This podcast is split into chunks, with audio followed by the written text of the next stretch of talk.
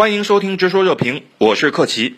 拜登政府上台以来呢，再次打补丁卖服务，以爱国者项目人员技术协助案的名义批准了九千五百万美元的对台军售。有意思的是呢，每逢军售都会把美式武器吹上天的民进党当局，那么现在只吹美台关系，对军售的实质内容却语焉不详。为什么会这样呢？王先生，美军不能用这个。正常的名义来驻台，所以他就用转型改变成这种所谓技术人员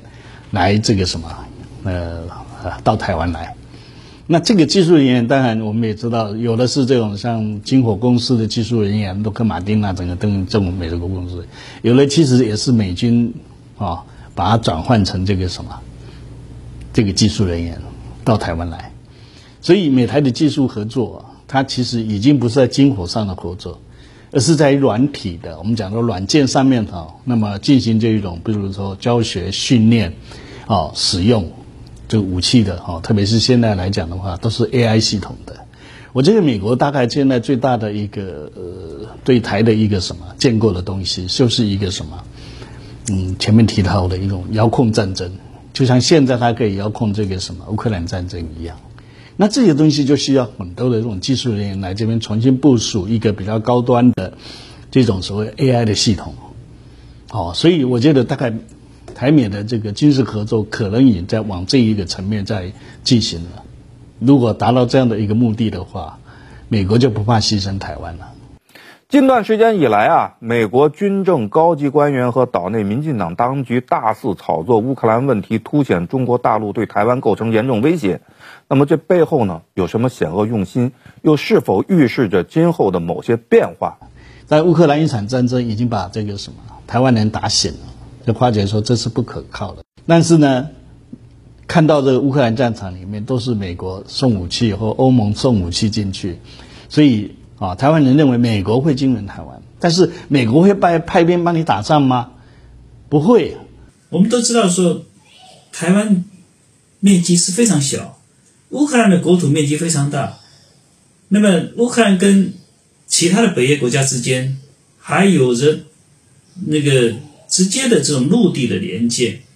那台湾地区它实际上就是一个面积很小的一个海岛，四周都是大海。在这种情况下，他他很容易就陷入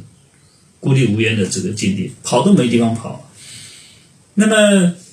中国政府更重要的是，它也不是俄罗斯，中国军队也不是俄罗斯的军队。所以用所谓的乌克兰话来比较未来可能发生台海战争，这是不可取的，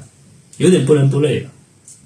美国国防部长奥斯汀倒是也说了，乌克兰问题啊与台湾问题完全不具可比性。但是呢，美国国内复杂的政治情况，尤其是在年底要举行中期选举的背景下，是否会使美国对华战略丧失理性？刘先生。中国政府在台湾问题上一定是料敌从严的，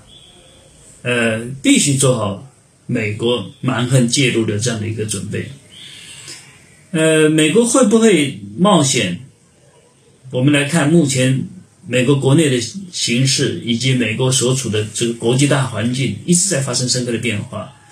因此呢，应该是不能完全排除这种可能性。那么，我相信俄乌冲突对于各方都是有启示的，不仅仅是对于我们，对于美国方面，对于台湾当局，都是有很多的很多的启示。那么，唯一不变的真理就是说，做认真的准备，做万全的准准备，做充足充分的准备。那么，这是中国政府几十年来我们一直在做，准备的越充分，我相信最终问题的解决的方案就会越多。引人瞩目的是，特朗普下台前曾经两次给解放军高层打电话、通风报信的美军参联会主席米利，最近呢却放言要让大陆知道武统台湾是不可能的。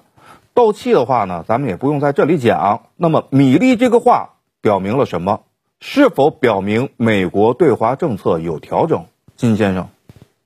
就是最近这个乌东危机当中，美国人突然发现说，哟。俄罗斯打得不怎么样，然后经济上呢，哎，美国发起的制裁挺有效，对吧？这个这个时候在台湾问题上，这个他的信心也上来了，哎，就美国美国整个军方现在对俄罗斯军方的军事能力评估是下降的，那么连带的对中国呢，哎，也有点轻视啊，于是现在讲谈问题上讲话就狠一点。我们也注意到啊，最近无论是奥斯汀还是米利，都一再说中国要颠覆现在的国际秩序，但是我们也一再说我们并无此意。金先生怎么看这个问题？在乌克兰危机的背景下，美国对中国的猜忌是不是变得更加深刻，也更加没有理性？呃，其实美国不太重视我们的态度，重视我们的能力啊。那么中国现在能力呢，确实是上来了。那么按照美国中情中央情报局的那个分析啊，二零一四年按照购买力评价理论啊，我们中国的 GDP 就超过了美国，这个尤其是制造业超过了美国。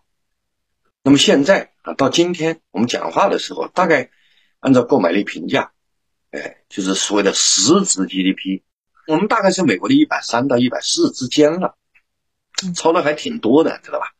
那这样一来呢，对美国就他就认为有这个挑战，哎，就是虽然你态度还可以啊，但是你的能力在威胁我，